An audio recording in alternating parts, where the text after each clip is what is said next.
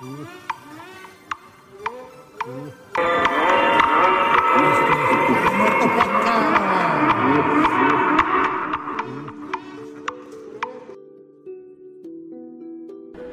es el Pan de Muerto Podcast, donde el terror sabe mejor. El único pan con cero calorías y 100% de su gestión. Las almas en pena con pan son buenas. Y si aún no tienen su pan favorito, pausen el episodio y vayan por uno para ustedes. Y su God Save the Queen más querida. Bienvenidos a este episodio número 43 del Pan de Muerto Podcast. Yo soy su host, Abraham Rocha.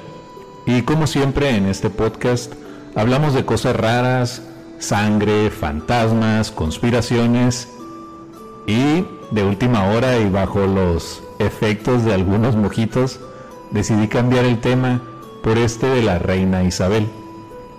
Cosas que se rumoran o se rumoreaban de la monarca de Inglaterra, cosas que probablemente no sabías y al final unos buenos memes al tema ya en el episodio editado para YouTube. Así que vamos a darle. Para empezar, la reina Isabel II falleció en la tarde del pasado jueves 8 de septiembre en su palacio de Balmoral, Escocia, a los 96 años, rodeada por sus familiares. En un comunicado a través de la página oficial del palacio se lee, La reina ha muerto en paz, en Balmoral, esta tarde. Durante todo su legado una serie de chismes y mitos rodearon a la reina, que si mató a la princesa Diana, que si era un ser reptiliano, que si practicaba el canibalismo con el príncipe Felipe, o que era una pinche nazi. y antes de entrar a estos detalles raros que es por lo que nos atrae todo este tipo de historias, como dijo un famoso asesino serial inglés, como Jack the Ripper o Jack el Destripador, vámonos por partes. Su primogénito, el príncipe Carlos, se ha convertido en Carlos III de Inglaterra y es el nuevo rey. Como consecuencia se van a tener que escribir himnos nuevos, se tendrán que cambiar los billetes, es decir, las libras inglesas, pasaportes, uniformes, ceremonias y protocolos, en fin, lo que ha provocado la muerte de la reina es un completo desmadre. La historia de Inglaterra se basa principalmente en guerra y saqueos, que de estas se derivan, es decir, gracias a estos saqueos, miles de artículos de suma relevancia cultural descansan tras las paredes de varios museos en Inglaterra. Y los saqueos se dan gracias a conquistar nuevos territorios, expandiendo así sus fronteras por el viejo y el nuevo mundo. Pero en la actualidad hay que tener un poco más de tacto cuando de esclavizar a todo un país se refiere. Hoy en día se forman alianzas y ya no se cobra un tributo. ¿O acaso sí se cobra ese tributo? Para esto quiero platicarles del Commonwealth. Y si no habían escuchado que es el Commonwealth, es una de las organizaciones más antiguas del mundo, la cual agrupa a 54 países que mantienen lazos históricos con el Reino Unido. Y entre comillas, entre comillas, están de manera voluntaria en dicha organización y no implica sumisión a la monarquía británica. En total, los países que la conforman reúnen 2.500 millones de personas lo que equivale a una tercera parte de la población mundial, e incluye tanto economías avanzadas como países en desarrollo. Entre sus objetivos están, y otra vez, entre comillas, desarrollar sociedades libres y democráticas, cooperación internacional, tanto política como económica, promoviendo así el bienestar y la paz de todos sus habitantes. Cada dos años, los líderes de estos países se reúnen para discutir asuntos que afectan al mundo en general. Y no sé ustedes, pero eso de reunirse cada dos años me suena a Illuminatis. ¿Y saben quién es el líder de esta organización del Commonwealth? Así es, querido conspirano en Copán. El líder es la reina Isabel II desde 1952 antes de que tú y yo hubiéramos nacido. Tras su muerte, el príncipe Carlos se convierte tras su muerte, el príncipe Carlos se convierte en el líder y máximo sacerdote supremo de esta, bueno, es el líder y ya. La mayor parte de estos países son africanos, aunque algunos otros que son bastante importantes serían la India, Canadá, Jamaica y un montón de otras islas del Caribe, Australia y obviamente el Reino Unido. Pero ¿cómo llegó a ser reina Isabel II? Bueno, pues principalmente al igualarse los derechos de la mujer y el hombre y antes de, coronarse era conocida como Elizabeth Alexandra Marie o Mary. Y verán, su padre no estaba contemplado para llegar al trono. Fue gracias a que su hermano Eduardo VIII decidiera dejar de lado las formalidades reales, es decir, mandó a la mierda el hecho de convertirse en rey o de seguir siendo un rey para comprometerse con una plebeya de nombre Wallis Simpson, una estadounidense divorciada de quien el rey había caído rendidamente enamorado. Para que vean que esa madre mueve montañas. Y es que este hecho conmocionó a toda la alta alcurnia, fue la comidilla de todos los comensales, y es que Eduardo desde muy joven mostraba un gusto en particular por las mujeres casadas mayores y actualmente se les dice MILFs o Cougars y o luchonas 4x4. Tremendo ese Eddie el octavo, ¿eh? De ahí el padre de la reina de nombre Alberto optaría por gobernar bajo el nombre de Jorge VI. Y con esto Isabel, de tan solo 10 años, sería nombrada sucesora al trono y sería coronada en la abadía de Westminster el 2 de junio de 1953 a los 25 años de edad. De la historia de cómo se conocieron ella y Felipe, su esposo, no voy a entrar mucho en detalles porque es bastante empalagosa, em, es demasiado romántica, pero así muy breve les platico que a Felipe lo mandaron a entretener a la reina cuando ambos eran niños. De ahí la reina quedó muy impresionada por lo atlético, delgado y alto que era el príncipe. Él decide unirse al frente de batalla. Y mientras la guerra estaba azotando a todo lo que da, así de que mataderas por todas partes, cadáveres pudriéndose en el campo de batalla, personas con los miembros amputados, es decir, escenas normales de cualquier guerra, este andaba mandándole cartas a Isabel diciéndole, es tanto el amor que siento por ti, que todos los problemas que hay en el mundo se vuelven insignificantes. Oh Isabel. Y ya cuando regresó de la guerra, a la reina ya esa cosa ya hablaba, ya le punzaba y le babeaba ahí por todos los pasillos del castillo. O sea, ya quería comprometerse con el buen Felipón. Aunque su padre Jorge VI, como si de Don Cheto se tratara, le cantaba.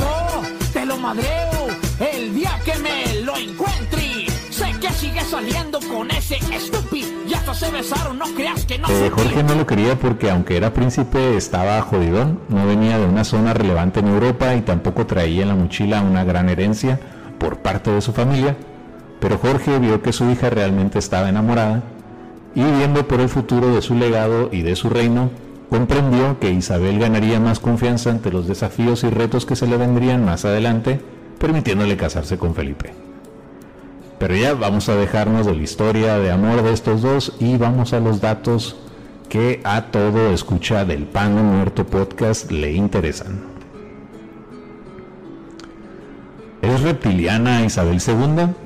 Bueno, la teoría conspirativa más pero más quemada de la reina Isabel es que era proveniente de otro planeta del sistema solar. Según estas versiones, pertenece a la especie reptiliana, es decir, a la especie de los lagartos. Los más conspiranoicos aseguran que la hija de Jorge VI y esposa de Felipe de Edimburgo es parte de una extraña raza alienígena que tiene el control absoluto sobre la especie humana desde hace más de 300.000 años y cambia de piel de humano de vez en cuando entre tantos milenios. Lo más seguro es que ahorita no esté muerta, simplemente esté buscando una nueva piel para adoptar, ¿no? Por eso han salido fotos de ella con los ojos medio raros, con expresiones medio tétricas ahí, si me lo permiten decir. También se dice que era una simpatizante nazi. Siempre se sospechó sobre la neutralidad de la familia real Windsor durante la Segunda Guerra Mundial, situación que sería avalada por documentos oficiales. Aunque ante los ataques del Tercer Reich le hicieron el paro al Reino Unido sacándolo adelante así de échale ganas, Reino Unido, ya casi ganas la guerra, güey. Pero eh, en principio, pues no, no lo apoyaron bastante, que digamos, no se se mantuvieron al margen y de ahí salieron esas teorías de que el reino estaba de parte de los nazis. Y todo esto se agravó cuando en el 2015 un diario británico, The Sun, publicó una imagen de una joven reina Isabel practicando el saludo nazi. Todo el mundo se quedó con la quijada por el piso, ahí rayando los, los pisos de, Inglaterra ahí. Aunque es cierto que Isabel era una morrilla, y tú sabes que los niños están bien truchas y siempre listos para dejarte en vergüenza, y ahí te andan quemando a cada rato, pues lo mismo pasó. Lo grave del asunto es que esta fotografía formaba parte de un álbum familiar. No fueron paparazziados ni nada. La reina siempre reprobó la manera en que este diario consiguió dicha fotografía.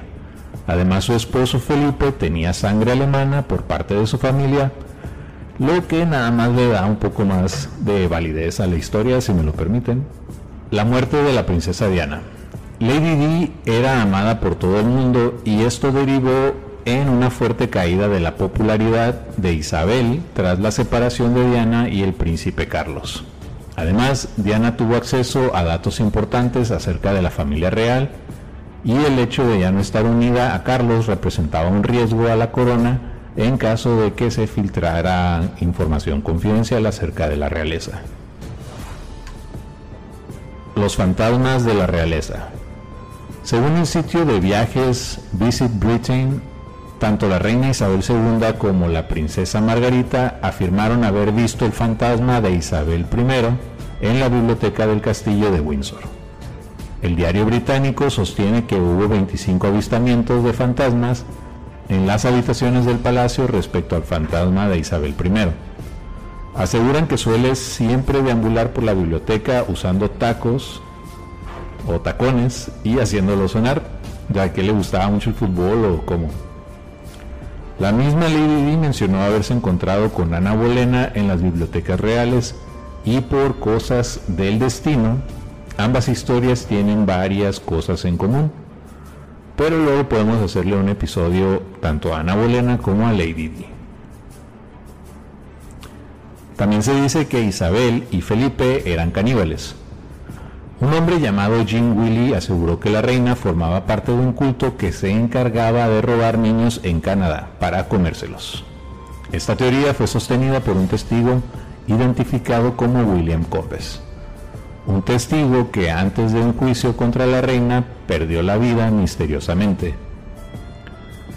Así que también la acusación fue respaldada por un soldado de la familia real quien recalcó que en el castillo de Windsor había un congelador en un cuarto que muy pocas personas tenían la autorización de abrirlo y en el que posiblemente había restos humanos de menores. Y además le gustaba pistear bastante, su bebida favorita fue la ginebra y quiero pensar que nos hubiéramos llevado muy bien, nos hubiéramos puesto unas pelotas de miedo ahí brindando con unos Tom Collins en la sala de banquetes del castillo de Windsor. Pero bueno, ya se nos adelantó que descanse en paz y God Save the Queen. Las referencias para este episodio fueron soho.com, crónica.com y us.as.com.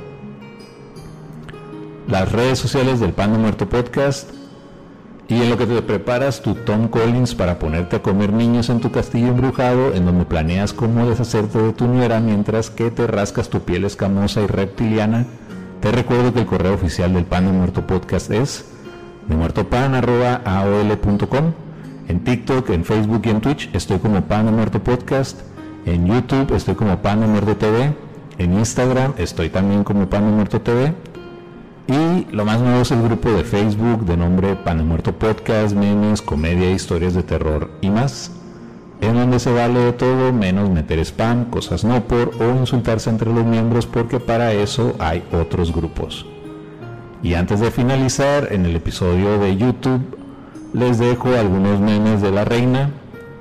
También tenemos nueva merch, les voy a dejar algunas fotos de la mercancía del podcast. Hay tarros, este hay tarro del Pan de Muerto Podcast nuevo, gracias a Cassandra. Les voy a, dejar, sus redes sociales de Cassandra y también las nuevas camisetas de Pan de Muerto TV. Por mi parte eso sería todo, que les jalen las patas, que tengan dulces pesadillas y bye. Y gracias a la gente que estuvo al pendiente en TikTok, a los 994 likes y a la gente que está en Twitch, nos vemos la semana que entra con un episodio que tiene que ver con videojuegos. Bye.